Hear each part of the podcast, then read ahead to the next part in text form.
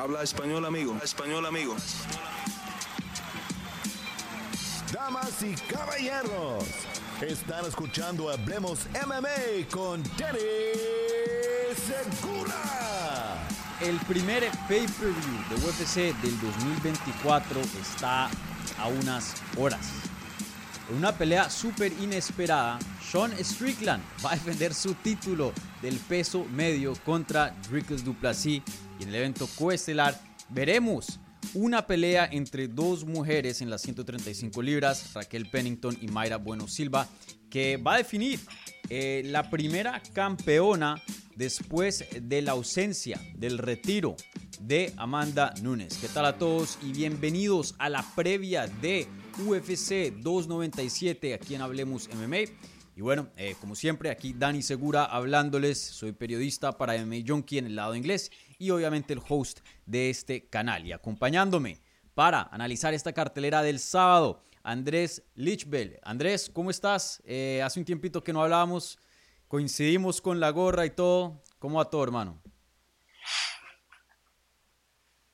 Bueno, Dani, todo muy bien y pues eh, agradecerte por la invitación. Sí, teníamos un tiempito por allí que no conversábamos, pero bueno, cada vez que, estamos aquí debatiendo, sobre todo cuando se trata de un pay-per-view, es especial y lo más importante es que nosotros nos divertimos y esperamos que quienes nos están viendo también lo hagan. Sí, sí.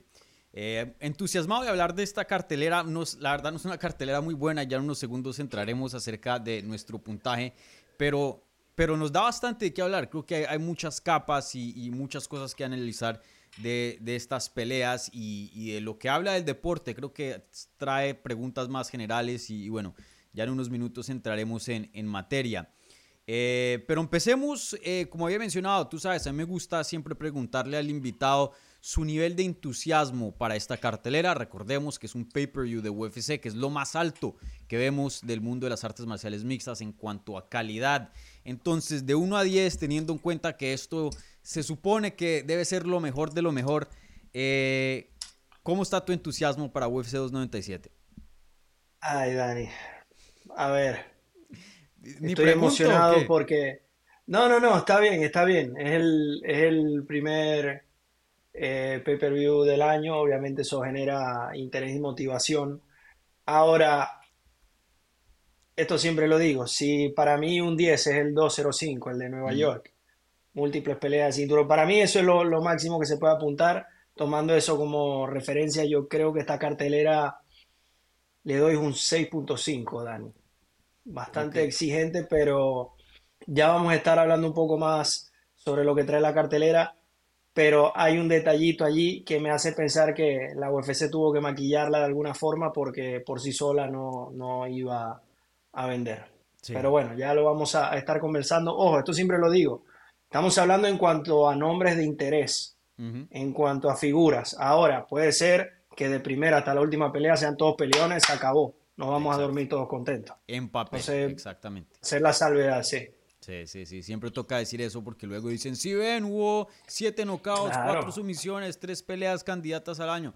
Eso puede pasar en un show del Apex. Y ojalá, eh, claro, exacto. Y ojalá, sí, obviamente, pero en papel, sí, estoy de acuerdo contigo. Yo también le doy un 6.5, eh, una cartelera muy pobre, de los pay-per-views más pobres que he visto.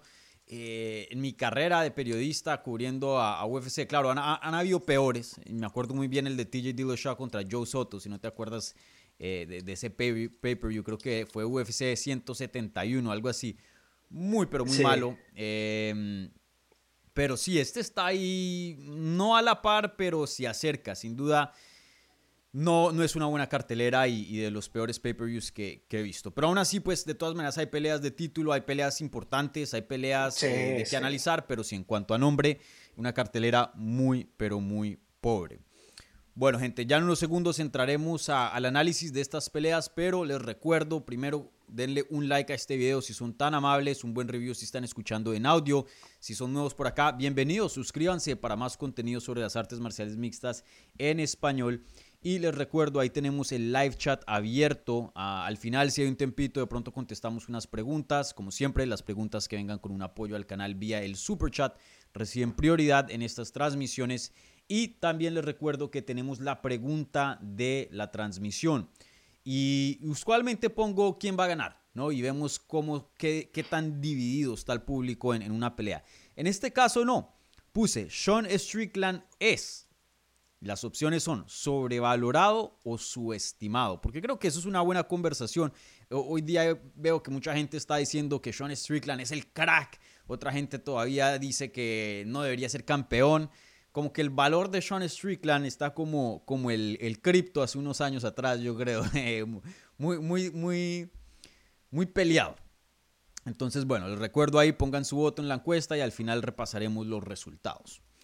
Eh, bueno, ahora sí, sin más espera, hablemos de UFC 297.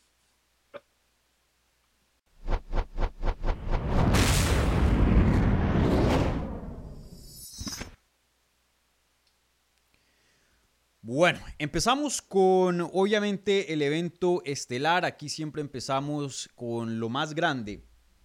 Y en este caso, pues, eh, es la pelea de campeonato de peso medio que veremos entre Sean Strickland y Dricus Duplessis. Una pelea que ha dejado bastante de qué hablar, pero yo diría por las razones equivocadas. Yo creo que se está hablando más de esta pelea acerca de lo que se ha dicho o no se ha dicho previo al combate, o incluso el combate antes del combate oficial, pero no el combate en sí que veremos en el octágono este sábado. Eh, empecemos por aquí, Andrés. Em, si yo te hubiera dicho hace un año atrás, o sea, empezando el 2023, cuando eh, Poatán era campeón y Adazaña estaba en planes de recuperar su cinturón, eh, si yo te hubiera dicho que en un año Sean Strickland y Dricus Duplessis, antes del upset, obviamente, Robert Whittaker, estuvieran peleando por el cinturón indiscutido de las 185 libras. Y no solo eso, pero que Sean Strickland sea el campeón defendiendo. ¿Qué me hubieras dicho? Mira, Dani, cualquier persona que nos diga que vaticinaba esto está mintiendo. Está mintiendo.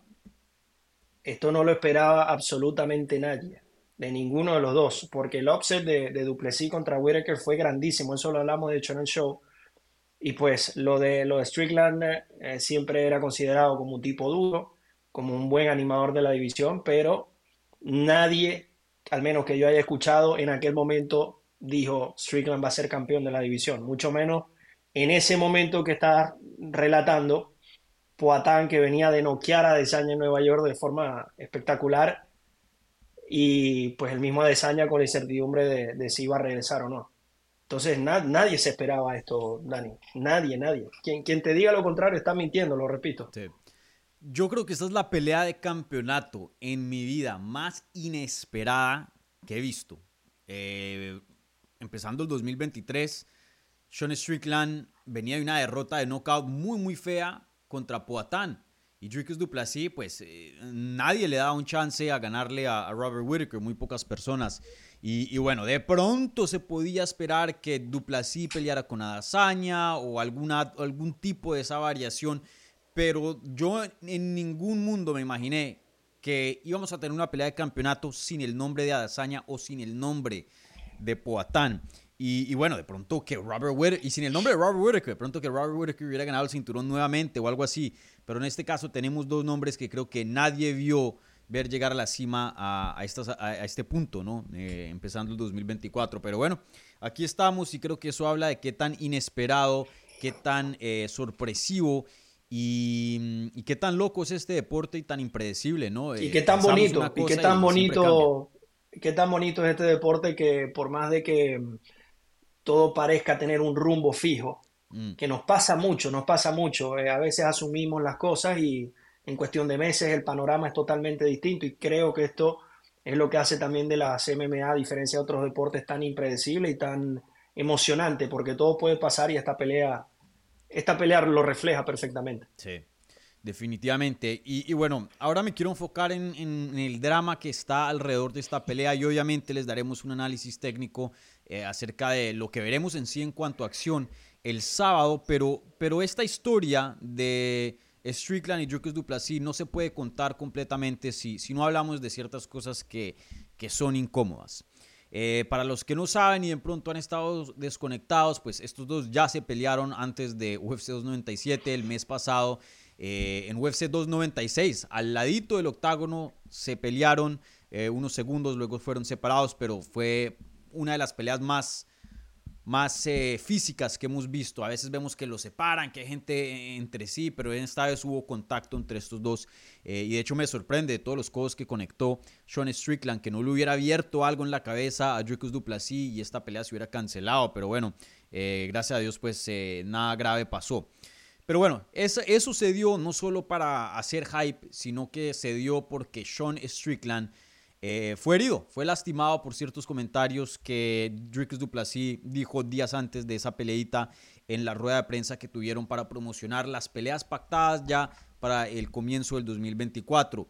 Eh, no voy a decir palabra por palabra, pero pues en el, espíritu fue que Drix Duplessis le dice que le va a dar una paliza peor de las palizas que le daba su papá a él cuando era niño y que cuando vayan a pelear le va a regresar todos esos traumas que, tiene y, que él no conoce trauma, que va a conocer trauma en UFC 297.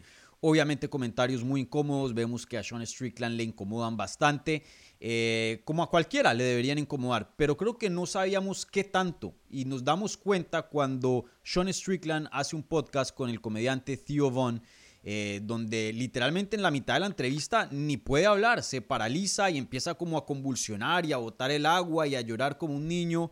Y, vemos todas esas memorias regresar y vemos qué tanto eh, hirieron esos comentarios a, Sean Strickland. Y, Sean Strickland, alguien que conocemos eh, históricamente sin...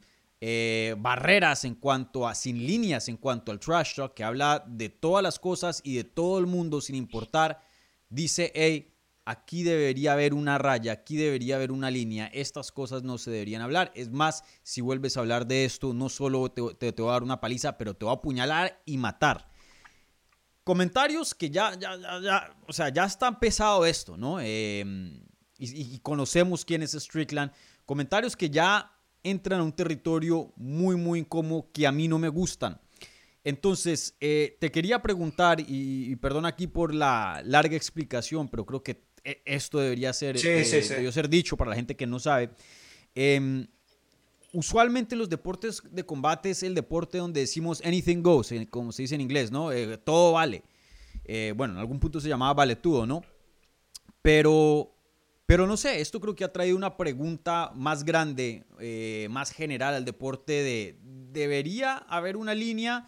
¿Debería la compañía hacer algo al respecto en cuanto a a una multa o suspender a alguien? O, tú cómo ves eso? Porque sin duda es una pregunta muy, muy complicada. Creo que no hay una, por lo menos yo no he visto una respuesta de, los, eh, de los periodistas y, de otra gente eh, que opina que, que sea bien certera. A ver, vamos por, por parte, Dani. Si la UFC debería establecer algún lineamiento, reglamento con este tipo de cosas, Hemos visto otras ligas deportivas, por ejemplo la MLB, las grandes ligas. Em, se ha visto en muchos casos que a managers o peloteros por decir cosas indebidas y ni siquiera tan profundas como lo que hizo Duplessis, terminan siendo multados o suspendidos. Pero aquí el tema luego va de, cuál es la línea, quién determina eso, qué va y qué no va, qué vale y qué no vale. Entonces, a pesar de que imponga una regla, siempre va a estar este debate si lo que se dijo cruza la línea, si debe ser multado sí o no. A ver, Dani, a mí no me gusta mucho hablar de este tipo de, cosas o temas afuera del, del, ring o del octágono, pero una cosa lleva a la otra. Eh, si tú eres Duplessis, estás en tu evento y viene Strickland y te brinca traición a golpearte de la forma que lo hizo, porque vemos las imágenes y Strickland lanzó con todo, con todo lo que tenía, mm. tuvo la, la amabilidad de quitar a unos niños que estaban en medio pero una vez no estaban ahí, fue y le brincó a Duplessis. Obviamente esto le puede generar alguna rabia, algún, digamos, sentir contra Strickland. Y lo más curioso es que ahora Strickland se está quejando de lo que ha sido su, medicina todo este tiempo. Es, como decir que Charles Sonnen en una de sus peleas, cuando alguien le haya dicho algo, se venga a quejar que, que no debería pasar. Entonces, Es, un tema, mira, Dani, muy, muy delicado, sobre todo por lo que mencionó Duplessis. Pero, repito, una cosa lleva a la otra y no voy a, no voy a ponerme del lado de ninguno de los dos. Creo que los dos están grandecitos para manejar su situación. Aquí la pregunta es si Strickland, porque ya vimos que, que se le metió en la cabeza. Esto yo creo que es evidente. Mm. La pregunta acá es si Strickland se va a alimentar de esto para ser aún mejor, conociendo su temperamento. Pongo ejemplo, Javib contra Conor. Toda esa rabia, todo ese bullying de Conor, Javib lo supo canalizar para que el, día de la pelea pues saliera a tal punto que vimos lo que pasó al final. Pero también puede pasar que, te jueguen en contra y que con esa rabieta no, no tengas tanta claridad a la hora de pelear. Esa para mí es la verdadera pregunta, más allá de si está bien o mal todo esto que pasó, que yo siempre lo repudio, al menos a mí me parece que el respeto y los códigos siempre deben estar por delante. Por eso cuando hablamos de, peleadores como, como GSP, que son seres humanos íntegros, creo que hay, hay algo muy diferente y es lo que a mí me gusta ver. Ahora la gente come de esto, paga por estos pleitos y cada uno tendrá su manera. Sí, em, y, estoy de acuerdo contigo en eh, que a mí tampoco me gusta hablar de este tipo de cosas, es incómodo. Eh, no me gustaría estar hablando de esto, pero pues como, como periodista, como alguien que cubre este deporte, pues es parte de, ¿no? No, no, creo que lo podemos ignorar.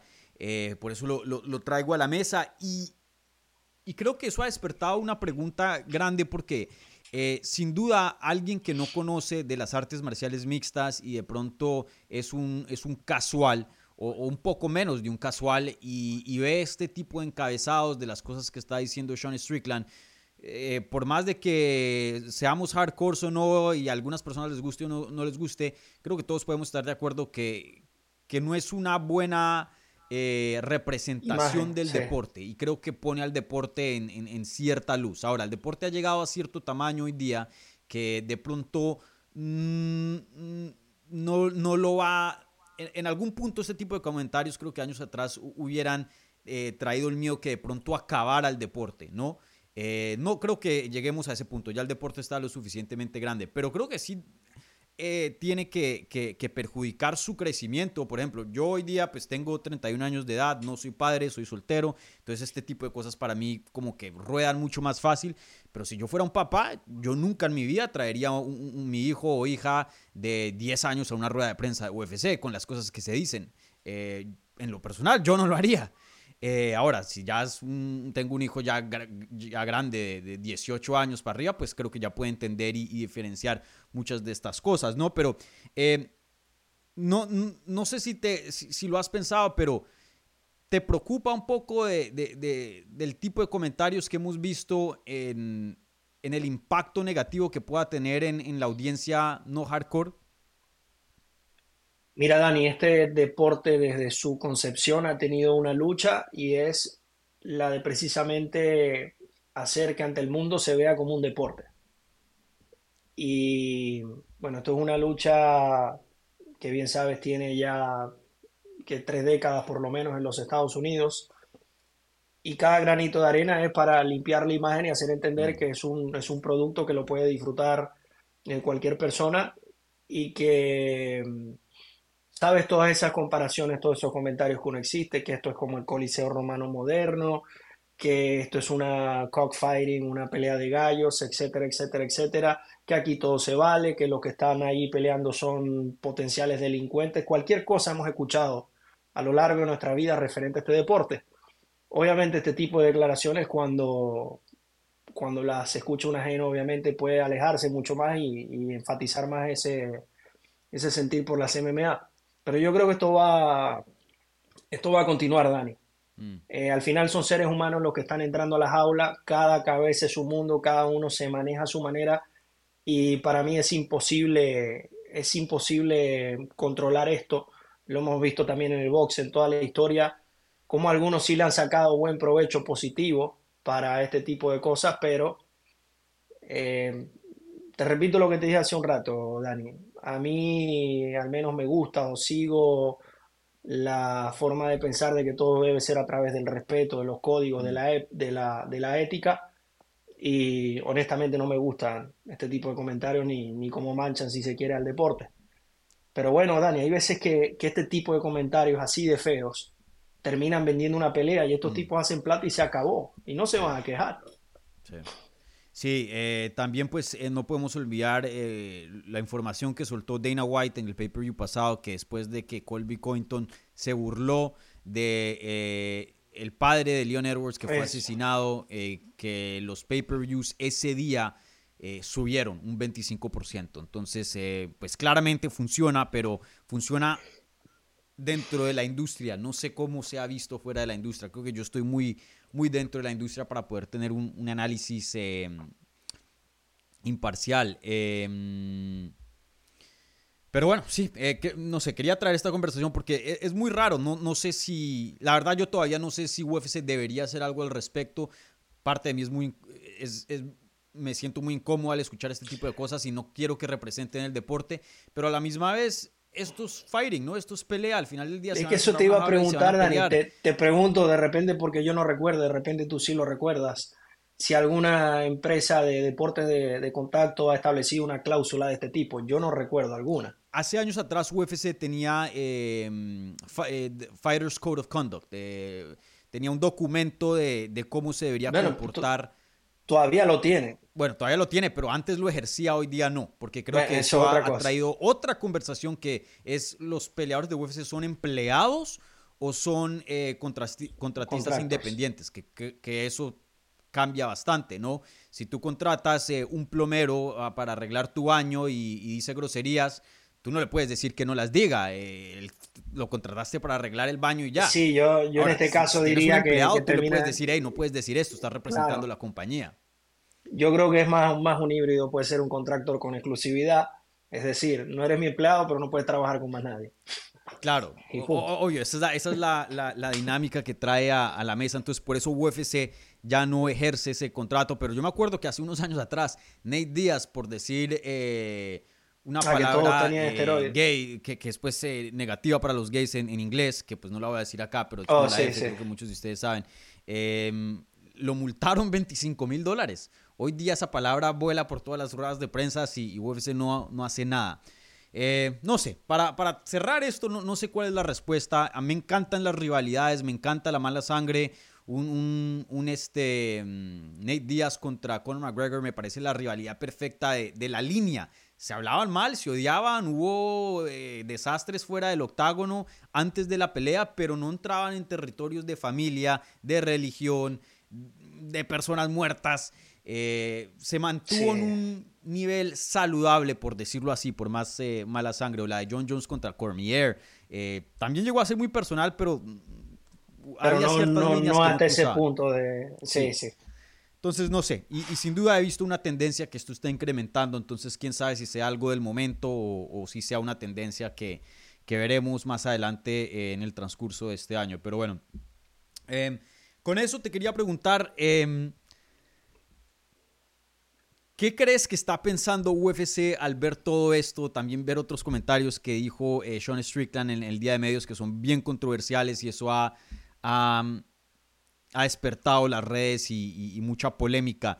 Em, ¿Crees que al final lo ven como dinero o si crees que de pronto internamente hay un nivel de preocupación y, de pronto no nunca lo van a decir, pero sí quisieran ver ese cinturón cambiar de manos para que esos mensajes no sean amplificados por el, por el cinturón? No, yo creo que al final, al menos del lado de ellos, todo es negocio.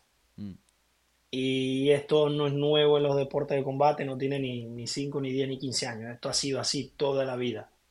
Toda la vida, los 60, los 70, cualquier década usted puede ver, sobre todo en el boxeo, y esto pasaba. Y genera un interés mayor. Yo te digo algo sobre, sobre Strickland. Yo al contrario pienso que quitando a Desaña de la, de la pintura, no sabemos qué va a pasar con él y que Poatán subió de, de división de los más mediáticos que te puede quedar ahí en la división, yo creo que Strickland es uno de ellos.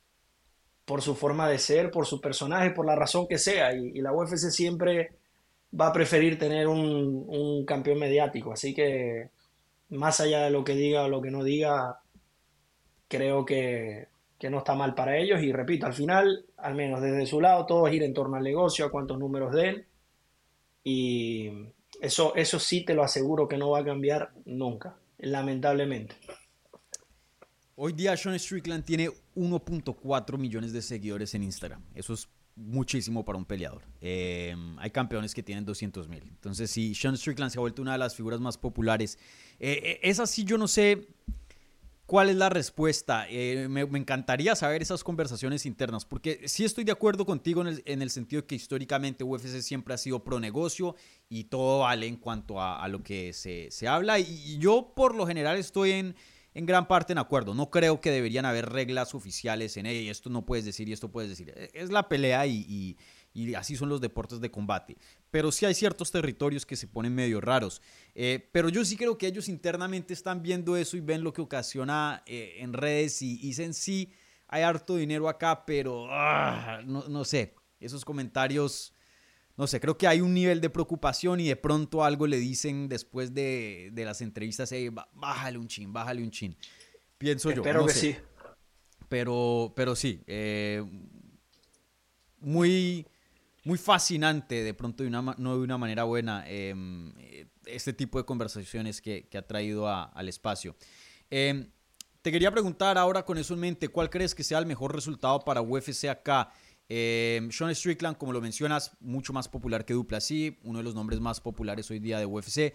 Eh, resuena con mucha de la fanaticada, pero pues tiene esos eh, dolores de cabeza que es impredecible, puede pelear con alguien fuera del octágono y, traer ciertas consecuencias por, por eso.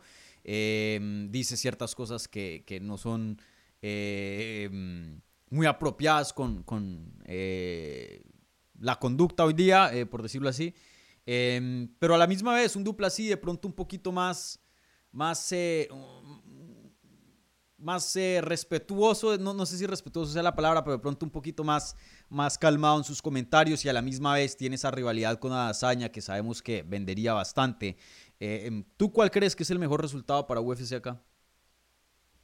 Para UFC, poniéndome en, en el lugar del tío Deina, yo creo que gana Strickland. Porque sí, Duplessis tiene una rivalidad con Adesanya, pero Strickland también. Claro, la de, la de Duplessis y Adesanya va más por otro lado. Sabemos que le dijo, no, tú no eres un verdadero africano, etcétera, etcétera. Pero Strickland y Adesanya tienen un antecedente, también lo tiene con, con, con. Y lo digo más que todo por lo que mencionaba hace un rato, Dani. Mediáticamente Strickland es más grande y a la UFC siempre le va, le conviene un peleador de, de este tipo. Eh, más cuando desconocemos cuál será el futuro de Adesanya y cuando regrese cómo va a regresar, porque nadie tiene la certeza de que vaya a ser el mismo de antes. Entonces lo, veo de esa forma. Sí. Eh, estoy parte de acuerdo contigo, creo que también el resultado de Duplací les conviene mucho, creo que se quitarían eh, preocupaciones de, de, qué tan impredecible es Sean Strickland para el negocio eh, y esa pelea con, entre Duplasí y Azaña sería gigante. Azaña, toma, pelea de campeonato inmediata. En tu regreso, aquí está Duplasí. Y, y bueno, sabemos que tienen un, gran deseo, por lo menos Dana White, en tener un evento en África. Y esa es la pelea más grande que, que podría eh, darse en África. Y bueno, técnicamente sí, involucrando a, dos africanos, ¿no? Em, entonces sí, veremos, pero entiendo también completamente tu punto. Strickland se ha vuelto una una figura gigante eh, en este deporte. Em, aquí veo en los comentarios hay gente que me está tirando piedra por eh, diciendo que aquí una, un canal progresista, pero la misma persona que ustedes están defendiendo, Sean Strickland, está diciendo que debería haber límites. Para que sepan, ¿no? y bueno, creo que aquí no, no, no, no hemos dicho nada político o, mostrado nuestras inclinaciones. No, al, contrario. Es, muy eh, normal, o sea, hablar de, alguien que, del padre que, fue asesinado, de alguien... Eh, claro. Es irrespetuoso. Eh, claro. Hablar del trauma que le pegaban a un niño y, alguien que claramente está dolido por eso es... Y sin embargo estamos diciendo que esto siempre ha pasado en los deportes del combate y va a seguir pasando. Esto no es nada nuevo. Que, que, te puede gustar más o menos, sí, pero yo creo que esto va a continuar y es parte del deporte ya está. Aquí no estamos condenando a nadie, lo dije al principio, yo no me voy a poner ni del lugar de Strickland ni de Duplessis. Es un mm. problema de ellos. Sí. Bueno, eh, ahora sí hablemos de, la parte técnica, lo que veremos en UFC 297. En cuanto a la acción en sí, ¿tú qué esperas de estos dos? Dame tu predicción y, cómo es la pelea desarrollándose. Mira, la pelea, eh, a ver, considero que cada uno obviamente tiene sus argumentos para ganar. De Strickland sabemos que es un peleador que siempre va de menos a más en las peleas, se va creciendo, tiene un cardio espectacular eh, tiene una experiencia muy amplia en round de cinco asaltos. Creo que ha llegado a esa instancia cuatro o cinco veces en su carrera. Creo que Duplessis nunca ha llegado hasta esa instancia. Entonces ya por ahí hay, digamos, alguna tendencia a favor de Strickland. Eh, el tema con Strickland es un peleador muy impredecible, muy incómodo de pelear con él, por lo mismo que se va creciendo. Entonces, si tú no logras eh, imponer tu voluntad, tu plan en los primeros asaltos, para frenar, digamos, ese envión de Strickland a lo largo de la pelea es complicado. Por, otra, por otro lado tenemos a un Duplessis que, digamos que sorprendió al mundo con esa pelea contra Robert Whittaker, muy pocos le daban la posibilidad. Y yo, sin embargo, le he visto a él como un peleador muy completo. Si bien el mm. kickboxing es su background natural, tiene buena lucha, se sabe manejar bastante bien. Yo diría que es un peleador bastante completo. Y para mí todo se va a definir, Dani, en, en qué tanto pueda hacer daño o se le pueda meter en la cabeza o incomodar a Strickland en los primeros asaltos. Si le da rienda larga a Sean Strickland, eh, más que todo, si la pelea se va a cinco asaltos, veo a Strickland como ganador. En lo personal, mira, he bancado a Duplessis desde el principio, tú lo sabes, inclusive en la pelea con Robert Whittaker y creo que creo que se va a llevar el triunfo. Pero ojo, yo les digo algo.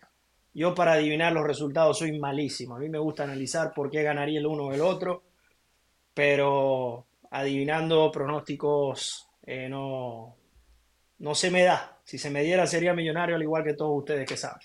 Sí. Eh, entonces, ¿tu pico oficial va a ser quién? Eh, Duplasí. Duplasí, correcto. Yo también me voy con Duplasí. Eh, creo que esta pelea es muy, muy reñida. he tenido un poco de dificultad eh, haciendo un pick. Creo que hay caminos para ambos peleadores para conseguir victorias acá. Obviamente creo que va a ser una eh, historia de, volumen contra poder. Eh, Strickland tiene el cardio a favor, tiene el volumen a favor. a este punto me atrevería a decir que tiene la experiencia en peleas grandes por encima de, de Dricus Duplessis. relativamente peleó más reciente y bueno, tiene la confianza de que le ganó a Dazaña y es campeón, que pues Dazaña es eh, en ese entonces era el, don de la división y, bueno, pues ganarle a ese, ese monstruo creo que, y de la manera de cómo le ganó, creo que eh, eso le tiene que traer un nivel de confianza cualquiera increíble. Eh, pero Duplasí, pues también una victoria sobre Robert, Robert no es nada, nada fácil. y, pues es un peleador muy, muy físico, mucho más fuerte, mucho mejor atleta que Sean Strickland, mucho más completo en sus habilidades en, totalidad. Eh, entonces la veo complicada, pero yo me voy con Dricos Duplassi, creo que va a poder llevar la pelea al suelo. Todavía no he visto a alguien que verdaderamente intente luchar con Sean Strickland, no sé por qué. Creo que también las peleas que hemos visto, eh, Azaña, Striker, eh, Abu, Striker, eh, Imavov, Striker, Cannoneer, Striker, Pereira, Striker, Germanson, Jiu-Jitsu, pero no es luchador. Eh, Uriah Hall, striker, Jotko, striker y bueno, Brandon Allen sí es jiu pero ya estamos hablando del 2020. Em, y antes de eso, Marshman y, y, Nordin Taleb, dos strikers. No sé, pienso que, que, la lucha puede ser todo eso que, De todo eso que, que, mencionaste, todos son strikers y quizás por experiencia el que tiene mejor juego de lucha Jiu-Jitsu es Canonier que le terminó ganando. Mm, Entonces ahí hay ahí hay, digamos, una, línea. Eh, además de eso, Dani, yo agregaría que no lo ha luchado tanto porque no es fácil. Eh, para poder luchar a alguien tienes que primero cerrar la distancia, mm. acercarte, lograr el takedown. Y es muy difícil hacer esto con, con Strickland, un tipo tan, tan incómodo que te, te las hace pensar dos hasta tres veces antes de, buscar el shoot. Pero Duple sí estoy de acuerdo de que en esa faceta es superior a todos los peleadores que mencionaste anteriormente. Sí, y, creo que también Strickland tiene un estilo muy, pero muy engañoso. Creo que muchas personas dicen, hey, medio le estoy ganando. Y luego medio está reñida la pelea y luego pasa a un punto drástico de no tengo energía, estoy exhausto. Eh, y este man sigue, sigue ah, en el striking y, con mucho volumen. Creo que eh, tiene un estilo muy, muy engañoso que crea un, un nivel falso de confianza para muchos peleadores. Y ya cuando se dan cuenta que están en apuros, ya es muy tarde. Creo que eso ha sido una clave gigante para Strickland. Sí, totalmente de acuerdo. Eso y que va de menos a más. ¿eh? Hay muy pocos peleadores que, de este tipo que, que al final de la pelea, en los últimos asaltos, es cuando más se le ve con cardio, con más energía, gritándole al rival, intentando cosas que te restan gran cantidad de energía y en estas peleas esto, esto es vital. Por eso digo y lo recalco, Duplessis tiene que, tiene que imponerse rápido en la pelea. Mm. Tiene que imponerse rápido, no permitir que, se crezca eh, Strickland. Sí. Bueno, eh, Andrés y yo nos vamos con un nuevo campeón en la división. Veremos si se da o no. Creo que por más de que escojamos aquí a Dupla, sí, los dos estamos de acuerdo que es una pelea también ganable para Strickland y, y, veremos qué tanta mejoría trae. Sin duda se ha visto en una forma física muy, muy buena, mejor que en cualquier otro punto de su carrera. Eh, entonces veremos qué, cambios el título le ha traído en cuanto a los cambios positivos al juego de, Sean Strickland. Bueno, ahora pasamos al evento coestelar de la cartelera, otra pelea de campeonato que está pasando muy, pero muy desapercibida. Una pelea por el título vacante de las mujeres en las 135 libras. Esta es la primera vez que hay una pelea de campeonato desde el retiro de Amanda Nunes el año pasado en, en junio, julio, ya se me olvidó. Em, y bueno, eh, Raquel Pennington, la veterana de este deporte ya con 35 años, se va a enfrentar contra Mayra Bueno Silva, la brasilera, que creo que por más de que estén cerca en edad, se puede considerar eh, la nueva sangre de la división, ya que pues eh, no tiene tanto tiempo en la compañía como Raquel. Y bueno, una pelea que eh, en mucho tiempo no he visto una pelea que, no tenga tanto hype, o sea, que, tenga el nivel muy bajo de, de expectativas y, de anticipación. La verdad que me sorprende y mucha gente está hablando mal de, esta pelea. Inclusive las mismas peleadoras han dicho y, reconocido que pues eh, no es así la, la super pelea de título. Em, pero te quería preguntar eh, lo siguiente, Andrés, y empecemos por acá. ¿Te, ¿Te, sorprende qué tanto ha bajado de nivel esta división? Porque recuerden, esta división en algún punto tenía Ronda Rousey, Misha Tate, Amanda Nunes, Em, Holly Holm, Valentina Shevchenko, eh, Juliana Peña, fresquita de ganar The Ultimate Fighter. Mejor dicho, eh, si uno ve la lista, era un, mundo de peleadoras, una división súper, súper competitiva, gigante. Y, hoy día se puede decir que, tú corrígeme, corrígeme a mí, de pronto la división más pobre de UFC. Sí, es que, es que a eso iba. Cuando se inauguró esta división de la que precisamente Raquel Pennington y Juliana Peña formaron parte por haber estado en el TOF. Eh, recordemos que previo a esto Dana había dicho en una declaración que las mujeres nunca iban a pelear en la UFC. Luego vio que Ronda Rousey se estaba convirtiendo en una figura global en Strikeforce, entonces la trae, abre la división, etcétera, etcétera. Y poco a poco se han añadido el resto. Era impensado de que esta división de 135 libras iba a ser en algún punto menos relevante que el peso mosca y el peso pava femenino. Y hoy es la realidad. A mí dame cualquier pelea de 125, 115 libras por encima de, esta categoría, más aún sin Amanda Nunes, que es la que es la que animaba esta división y no porque fuera competitiva, sino porque la gente quería ver que Amanda Nunes siguiera escribiendo su historia y haciendo las cosas que, que hacía. Ahora, Dani, hay algo que, por algo te lo comentaba al principio del programa, del poco nivel de interés de esta cartelera y las cosas que intentó hacer la UFC para darle cierta relevancia. Entonces le dan una pelea de interinato a Raquel Pennington contra Mayra Bueno Silva, uno intuyendo que la ganadora acá va a enfrentar a Juliana Peña, pero una Mayra Bueno Silva que sí derrotó a Holly Holm, pero que posteriormente dio positivo una sustancia por la razón que sea. No la estoy culpando, pero es raro que a una peleadora se le premie con un interinato luego de haber dado positivo. Generalmente le dan una pelea más y luego se da esto. Entonces, eso sumado al hecho de que ni, Pennington ni, ni, ni, Mayra Bueno son figuras tan visibles en la liga, te da una, un, un co-main event bastante normalito al que la UFC le pone esta etiqueta de título interino para que en el póster aparezca. Dos peleas de campeonato, pay-per-view, etcétera, etcétera. Pero no nos traten de engañar. ¿Me entiendes a, lo que, a, lo que voy? Entonces, este es mi, esta es mi percepción de la pelea. La respeto mucho a las dos, sobre todo a Raquel Pennington, que lo mm. repito, es una pionera de esta división. Desde su concepción ella ya está compitiendo en la liga.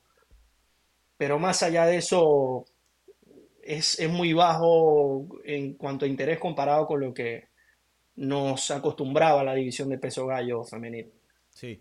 Em, las divisiones pasan por ciclos de, interés. a veces es muy, está muy buena, a veces muy mala, pero mucho del trabajo del matchmaker es, es procurar que ese ciclo en lo más alto esté lo más alto posible y en los más bajos que no esté tan bajo, ¿no? Mantenerlo en un punto medio. Y, no sé si aquí hubo una falla de, de, no crear estrellas, pero de pronto sí se puede culpar un poco del tipo de matchmaking que han hecho alrededor de, de la división, porque me parece increíble que de todas esas estrellas que tenían, Hoy día eh, esta división es eh, la menos competitiva, la que menos causa interés en, la, en la compañía, entonces sí es un poco eh, sorprendente ver el estado de, esta categoría. Y te quería preguntar, usualmente las peleas de campeonato por el cinturón vacante, y bueno, creo que también Amanda Nunes, ¿no? Para, para regresar al otro punto, no les hizo favores a los matchmakers aplastando a todas, ¿no? Em, pero bueno, eh, usualmente cuando hay un, cinturón vacante en línea, eh, se supone que escogen a las dos contendientes top y se supone que la ganadora va a definir quién es la mejor de la división, eh, no teniendo en cuenta pues la, campeona que, se retira o, deja el cinturón atrás por cualquier otra razón. ¿Tú crees que Pennington contra Bueno Silva va a definir quién es la mejor de la categoría o tú tienes a otra persona que crees que es superior a estas dos? Mire, que es muy sencillo. Viendo el ranking, Juliana Peña está de primera. Mm. Dos Pennington, tres Mayra Bueno Silva. Enfrenta las dos contra el tres y la que gane iba contra la número uno, que es Juliana Peña, que para mí, hasta que se demuestre lo contrario, es, es la mejor de la, de la, división. Lo digo por el tiempo que he estado ahí, porque logró ganarle a Amanda Nunes, finalizarla, y luego la única que la derrota es Amanda Nunes. Mm. Y te pregunto, ¿quién no tiene derrota contra Amanda Nunes en esta división? Es lo más normal. Entonces, esto es lo que va a pasar. Pennington y, Mayra Bueno Silva van a pelear. La ganadora va con Juliana y ahí vamos a tener entonces a la, a la campeona absoluta del peso gallo femenil. Es así de sencillo. Sí, sí. Eh, estoy de acuerdo. Creo que Juliana, para mí, la, esas tres son las mejores de la división. Para mí. Pero para mí la número uno es Juliana. La número dos, ahí estoy entre Bueno Silva y Pennington, pero yo pondría la brasilera. Yo creo que la pelea ideal para mí eh, debió haber sido Bueno Silva contra Juliana Peña, pero sabemos que ya estaba lesionada y no querían esperar más para, para ella. Y sabemos, o bueno, se espera que supuestamente la, la, la, la ganadora de esta pelea va a enfrentar a, Juliana Peña. Entonces, eh, sí, no creo que esta pelea es, es la mejor para definir quién verdaderamente es la mejor en 135 libras. Eh, parte también yo creo que la cual quita algo de interés de esta pelea, ¿no? Creo que si Juliana Peña hubiera estado en esta cartelera, em, algo más de interés hubiera, hubiera generado. Em, la verdad no tengo mucho más que decir de esta pelea, entonces entremos a, la predicción. Eh, ¿Tú cómo es esa pelea y a quién tienes ganando?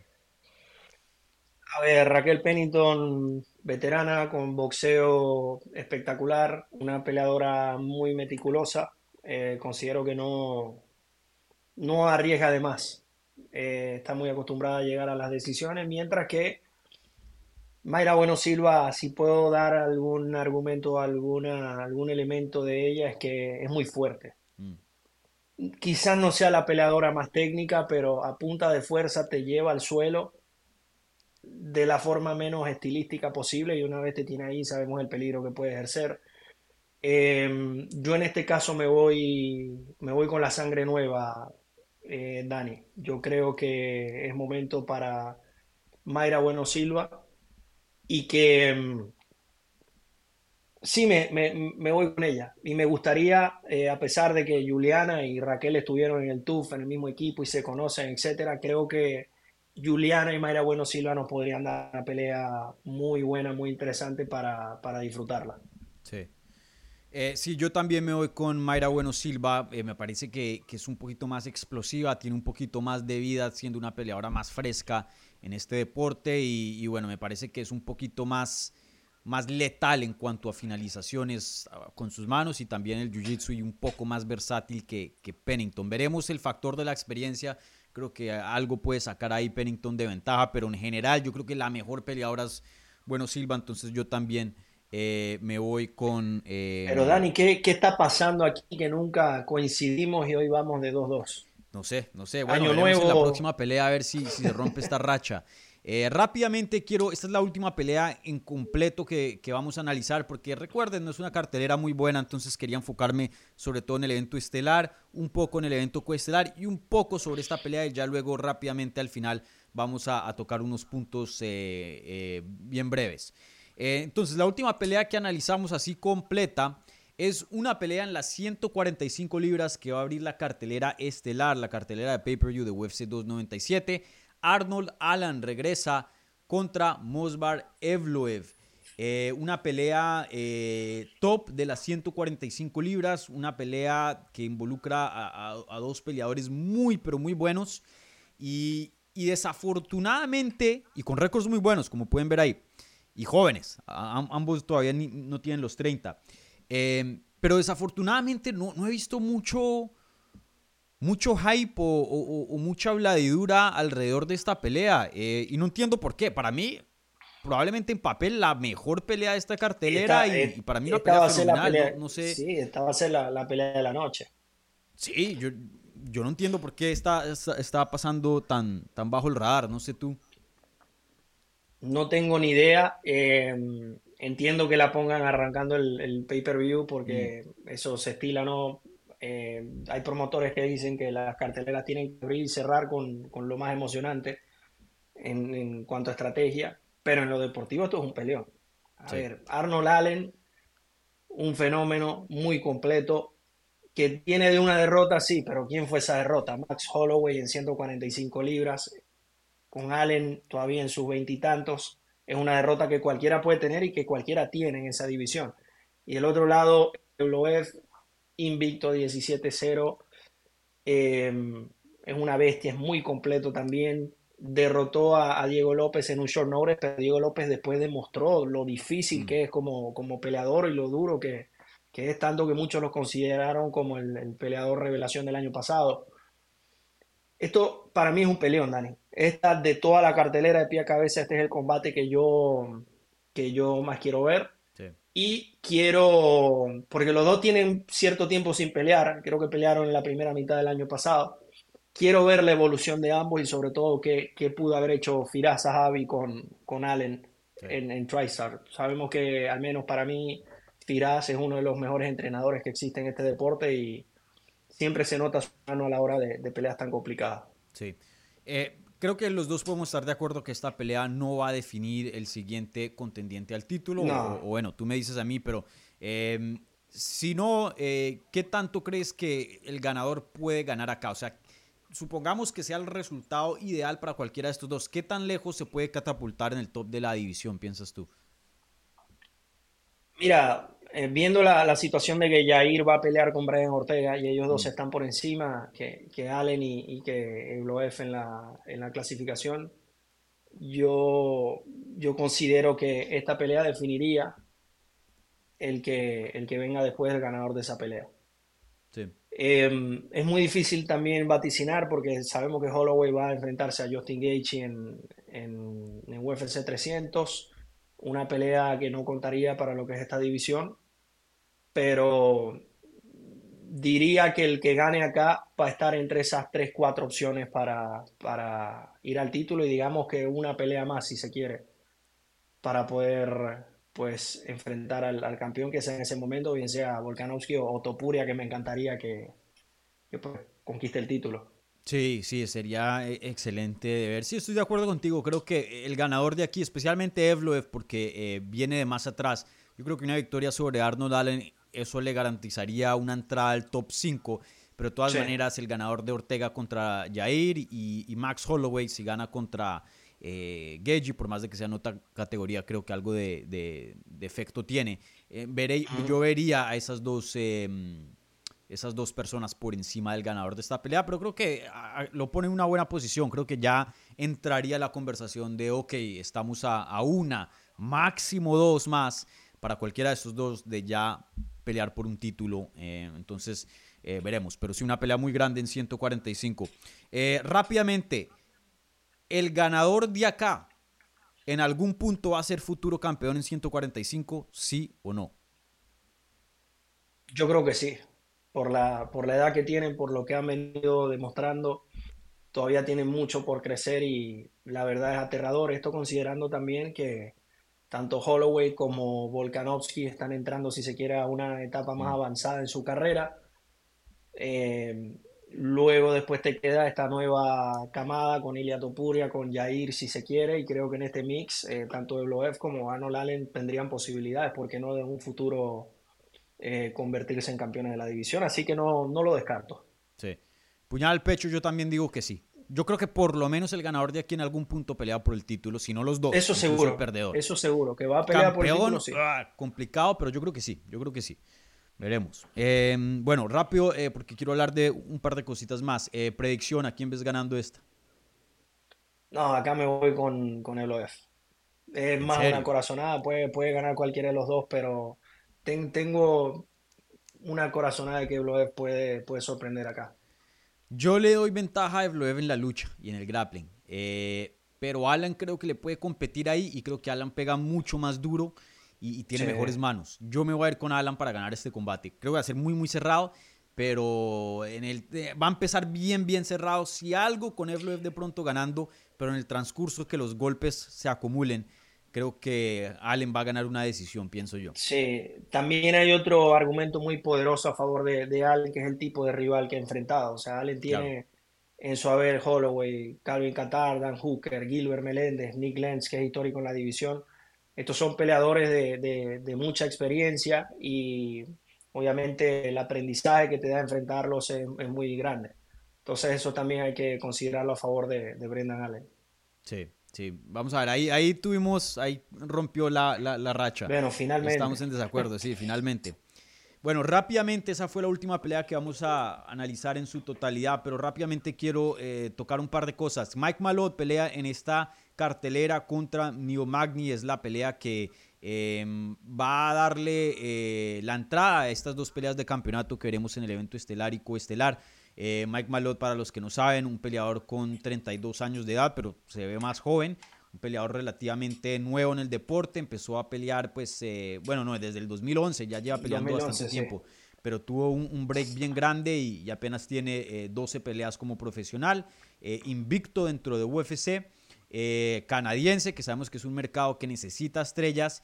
Y, debido a la pelea que le dan con Neil Magny, un veterano que sabemos que es el gatekeeper de la 170, más o menos nos da a entender de que aquí le ve potencial UFC y que lo están intentando promocionar, catapultar em, para ser una estrella o un hombre grande a futuro en 170 libras. Entonces te quería preguntar, eh, ¿cuál es el potencial que ves en Mike Malott? ¿Si crees que hay algo aquí especial?